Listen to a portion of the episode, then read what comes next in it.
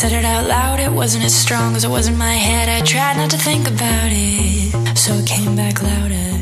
Hallo und herzlich willkommen zur 141. Folge des Erstsichtung Podcast.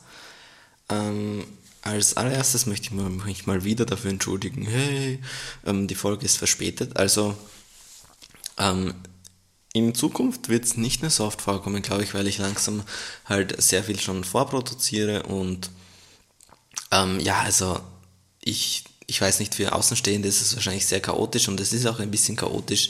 Ähm, ich mache mir halt immer schon so längere Pläne quasi, ähm, wann ich was ähm, veröffentliche, welche Folgen und teilweise ist es so, dass da dann Filme drin sind, die ich noch gerne sehen möchte und wo ich sicher weiß, ähm, die werde ich zeitnah sehen. Und dann kommen aber zum Beispiel Filme, die ich schon gesehen habe, natürlich danach in der Liste, weil ich halt vielleicht schon ein Cover gestaltet habe für die andere Folge und so weiter und das dann nicht umstellen möchte. Und dann kann es halt sein, ähm, also ich habe jetzt zum Beispiel schon Folgen vorproduziert von äh, November, aber die restlichen irgendwie September-Folgen und August-Folgen äh, habe ich noch nicht vorproduziert. Also ja, es kann schon mal ein bisschen ähm, drunter und drüber aussehen, aber irgendwie finde ich dann doch noch einen Weg, das Ganze organisatorisch unter den Hut zu bringen und ähm, ihr fallt halt nicht um um eine Folge, sondern es ist halt jetzt einfach einen Tag verspätet. Ähm, trotzdem, sorry. ähm, worum geht's heute? Also es geht heute um die Serie The New Pope. Ähm, The New Pope ist eine Serie aus dem Jahr 2019, ähm, beziehungsweise ähm, das checke ich nicht ganz, also bei IMDb steht, es ist halt eine Serie aus dem Jahr 2019, aber ähm, die erste Folge wurde halt 2020 im Jänner veröffentlicht, also nehme ich mal an, dass die Dreharbeiten von 2019 sind oder dass im Endeffekt das schon eine 2020-Serie ist. Und ähm, ja, warum, also beziehungsweise ähm, es geht um den Papst, das spielt alles in, in Vatikan, aber das wollte ich eigentlich noch gar nicht sagen, sondern eigentlich wollte ich sagen, ähm, dass es eine Serie von Paolo Sorrentino ist. Und ähm, wer ist Paolo Sorrentino? Also Paolo Sorrentino ist so einer meiner Lieblingsregisseure, ähm, beziehungsweise ähm, es ist halt immer schwierig, diese Regisseure, die noch gar nicht so extrem viele äh, Filme gemacht haben, da kann sich ja das noch entwickeln. Also da kann das ja von ähm, Lieblingsregisseur und dann noch ein bisschen abflachen und so weiter und so fort. Ähm, genau, also von Paolo Sorrentino mit Jude Law und John Malkovich. Und das äh, etwas Komische quasi ist, dass ähm, es ist halt die erste Staffel, The New Pope, aber es gibt schon The Young Pope und das war auch nur eine Staffel und das ist im Grunde aber die erste Staffel. Also im Grunde ist ähm, The Young Pope und The New Pope eine Serie, weil die Geschichte von The Young Pope wird halt weitererzählt bei The New Pope. Ähm, ist irgendwie ganz interessant, das so zu machen. Ich stelle es mir halt schwierig vor, wenn das irgendwo auf einem Streamingdienst ist oder so weiter. Und dann schaut halt jemand irgendwie den, der Young Pope und denkt sich, ja cool, äh, wann geht's da endlich weiter? Und dann wartet der und wartet der und dann checkt er vielleicht nicht, ja, da gibt's jetzt den New Pope, das ist einfach die Fortsetzung. Ähm, ist schon irgendwie interessant, aber naja. Äh, das Ganze ist eine HBO und Sky und Kanal Plus Serie und ähm, ich hatte da, also dazu schon mal so einen kleinen Fail. Und zwar ist es so, dass die Serie war halt krass plakatiert in Österreich, so im Februar, März, so in etwa würde ich sagen, war die extrem viel ähm, plakatiert in Österreich. Und da gab es sie nämlich auf Sky, ist halt ein Sky Original, in, also generell in Verbindung mit HBO und Kanal Plus, aber halt in Österreich halt nur über Sky äh, anschaubar. Und ich dachte mir, hey, ähm, das ist, wahrscheinlich ist es sowas, das kommt nicht zeitgleich überall raus, sondern da sind wir wahrscheinlich in Österreich ein bisschen spät dran. Ich ähm, schaue mal, ob es die irgendwo gibt, schon auf Blu-ray und habe dann gesehen, ja, ähm, die gibt es in Frankreich, gibt es schon auf Blu-ray, also es gibt halt entweder Originalton, was Englisch ist, oder ähm, Französisch und das Problem ist mit französischen Blu-rays, so wie auch, auch auf, bei deutschen leider, ähm, es gibt halt nur französische Untertitel und keine englischen. Und das wusste ich eigentlich auch, aber es war halt Originalton Englisch und ähm, die erste Staffel, also The Young Pope, habe ich damals auf Deutsch gesehen. Das heißt, ich wusste nicht genau, wie das so läuft. Und dann schaue ich die Serie und dann ähm, ist schon so 70, 80 Prozent in Englisch, aber es wird halt auch ähm, Italienisch gesprochen, es wird halt auch Französisch, Französisch gesprochen und ähm, da muss man sich dann also ein bisschen zusammenreimen, äh, was da gerade gesagt wird und worum es da gerade geht. Ähm, das war schon ein bisschen witzig. also es war ein kleiner Fail meinerseits. Äh, aber ich habe danach geschaut und es gibt immer noch keine offizielle ähm, deutsche Blu-ray. Also ich glaube, es gibt eine englische mittlerweile. Das heißt, ähm, ja, ich hätte schon drauf warten können. Aber ja, irgendwie war es schon in Ordnung. Also die Sache ist, ich habe es halt auch erst jetzt geschaut im, im Juli. Das heißt, es ist schon so ein bisschen ein, ein, ein Fail, weil ähm, im Juli hätte es halt schon diese UK Blu-ray gegeben, aber ja, ey komm, also im Großen und Ganzen habe ich schon verstanden, worum es geht und so. Ähm, ich glaube, ich habe jetzt nicht wahnsinnig viel verpasst. Ähm, genau, worum geht's? Also die erste Staffel habe ich auch schon hier besprochen im Podcast in Erstsichtung, nämlich das war die Folge 54. Ähm, die könnt ihr nochmal anhören, da geht es dann um The Young Pope. Ähm, bei äh, The New Pope ist es so, dass das die Fortsetzung ist, also Spoiler. Wirklich, wenn ihr The Young Pope nicht gesehen habt, dann jetzt nicht zuhören. Ähm, Jude Law, also Lenny Bellardo oder Pius XIII., ähm, hat so eine Art Herzinfarkt oder so in Venedig und kommt dann dort ins Krankenhaus und fällt in ein Koma.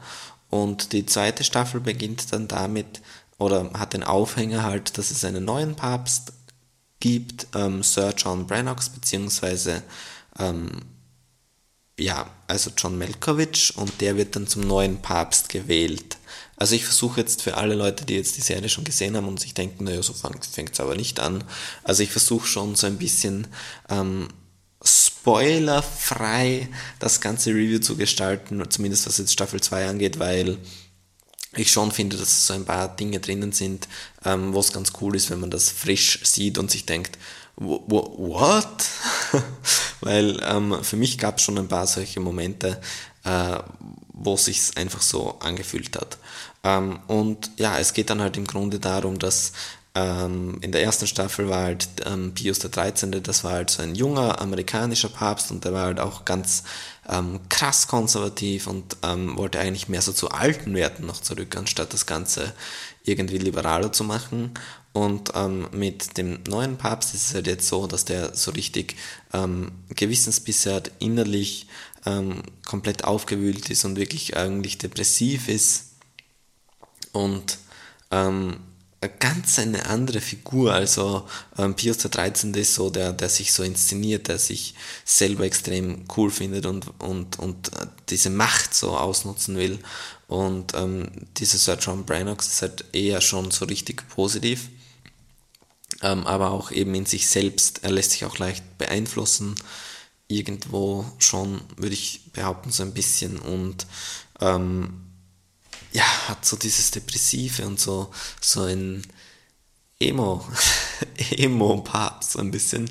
Ist halt auch Engländer und ähm, richtig kennt sich mit Mode gut aus und ist eigentlich auch auf einem Herrenhaus zu Hause, ähm, so mitten in der Pampa und hat mit, ähm, mit den Royals irgendwie Kontakt, also zumindest mit Meghan Markle und ja, äh, dann gibt es natürlich auch Voyello. Voyello ist so die die heimliche Hauptfigur eigentlich neben den zwei Päpsten. Schon in der ersten Staffel war es so, also der ist so der Berater irgendwie vom Papst und ist der längste Berater der ähm, in der Geschichte der Kirche. Also der ist schon wirklich ewig da dabei und ähm, macht das auch wirklich ähm, seinen Job gut. Also der ist halt richtig, ähm, ja, wie soll ich sagen, berechnend und durchschauend, aber ähm, auch wenn er teilweise krasse Aktionen bringt oder so, der bleibt halt trotzdem immer sympathisch und ist immer cool. Und ja, was ähm, die Arbeit von Paolo Sorrentino so auszeichnet, ist, dass er einerseits immer so wirklich schrullige Figuren irgendwie drinnen hat und ähm, so ein Gespür hat auch für Timing und für ähm, Absurditäten, dass das ähm, irgendwie sympathisch ist oder schon eigenartig und so, aber selten dumm oder blöd oder aufgesetzt wirkt, egal wie ähm, eigenartig die Szenerie gerade ist oder einfach ähm, die Umgebung. Es ist trotzdem so, dass es immer irgendwie stimmig in der Welt ist und natürlich oft denkt man sich so, what the fuck, aber ähm, irgendwie passt's. Also ich finde, dass es nie peinlich wird. Und ähm, was auch noch dazu kommt, dazu kommt, ist, dass meiner Meinung nach ähm, Paolo Sorrentino so eine wahnsinnige, ein wahnsinniges Auge für Schönheit wirklich hat, ja. Also nicht umsonst, ähm, ja, ich weiß nicht, dieses, einfach diese, wie das immer aussieht und so weiter. Und er kann Menschen inszenieren, er kann Städte inszenieren, er kann ähm, kleine Dinge ähm, schön aussehen lassen. Einfach so, dieser Stil ist schon krass von Paolo Sorrentino, meiner Meinung nach. Aber irgendwo, äh, wie soll ich das jetzt wieder erklären? Ähm, ja, also zumindest hier jetzt bei, bei The Young Pope gab es auch, äh, nein, ah, bei, bei The New Pope äh, gab es auch so eine Szene, wo ich mir gedacht habe, ja, ähm, da hat es jetzt auch von der Handlung her, von dem, was erzählt wird, ähm, wird hier auch eine Schönheit beschrieben. Also teilweise ist es bei seinen Filmen so, dass dieses Schönheitsding ähm, schon auch ähm, hauptsächlich durch die Bilder erzählt wird, aber auch ähm, es ist auch das, was er erzählt, ist halt wirklich ja schon sehr, sehr cool teilweise und, und auch schön und auch ähm, ja, teilweise ist es schon konventionell auch, was er erzählt, aber es wird auch irgendwie nie zu kitschig. Es ist schon artsy, also ich finde, oder ich weiß, dass es nicht für jeden zugänglich ist, also ganz sicher nicht. Aber ja, trotzdem meiner Meinung nach wirklich, wirklich ähm, schön anzusehen und die erste Staffel war vielleicht so ein bisschen besser, also weil es gibt auch immer wieder so ähm, Side Stories natürlich, die wirklich ganze Handlungsstränge sind, was auch ähm, wichtig ist in einer Serie, dass es halt so Nebenschauplätze gibt, ähm, die aber meistens dann schon auch, ähm, wie soll ich das jetzt erklären, irgendwie schon auch ähm, zusammenlaufen. Also auch in der ersten Staffel gibt es da diese Side Story von diesem ähm, Alkoholik, also alkoholabhängigen Priester, der dann nach Amerika entsandt wird. Und ähm, am Anfang ist das so ausgelöst, ausgeklammert so ein bisschen, aber im Endeffekt ähm, gehört das schon zum Großen und Ganzen dann dazu. Aber ja, ähm, das, das ist halt The New Pope.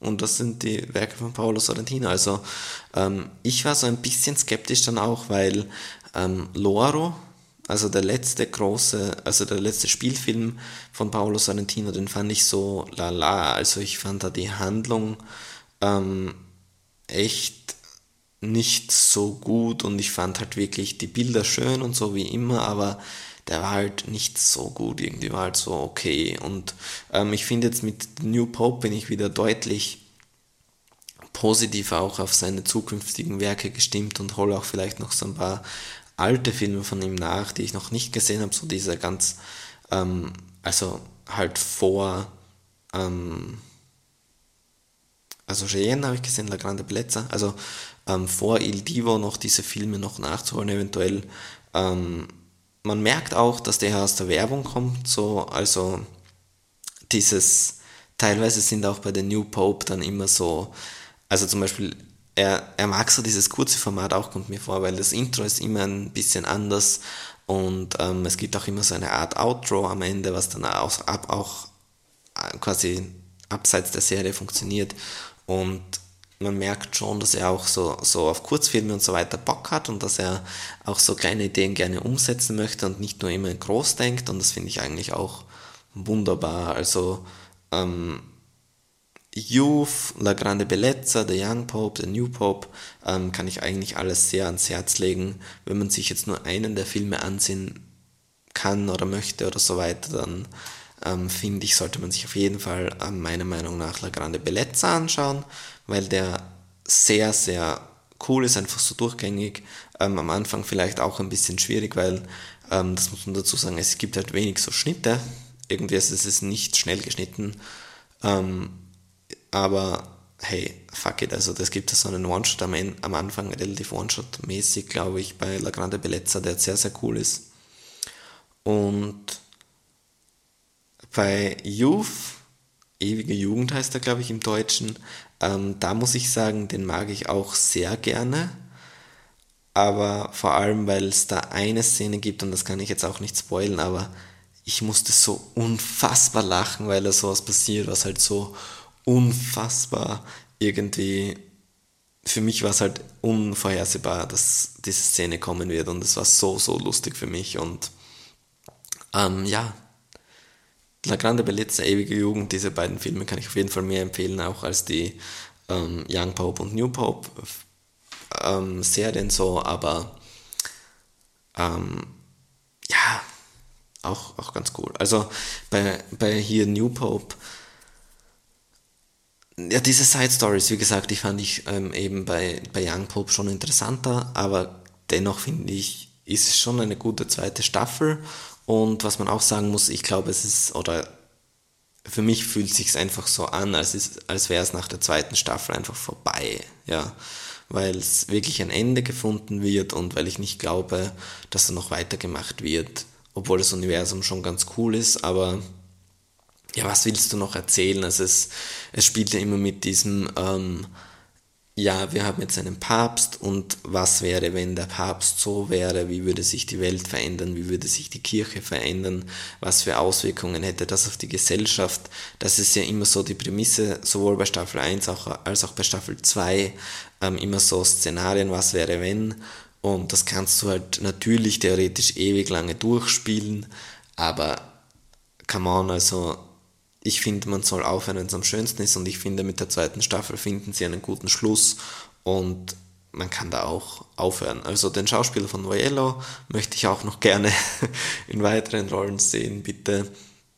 Es gibt ja auch diesen anderen Schauspieler von La Grande Bellezza, der halt echt in allen ähm, Filmen irgendwie immer mitspielt von Paolo Sorrentino und ich hoffe, dass jetzt ähm, Voyello, also der Schauspieler von Voyello, ich weiß jetzt den Namen leider nicht, dass der auch aufgenommen wird, wirklich in die ähm, Stammschauspieler von Paolo Sorrentino, aber ähm, ja, sonst finde ich, ist es schon okay, dass es vorbei ist. Und wo es auch okay ist, dass es jetzt vorbei ist, ist dieser Podcast. Ähm, wir sind nämlich hier auch schon wieder am Ende. Deshalb vielen Dank fürs Zuhören. Bis zum nächsten Mal. Tschüss.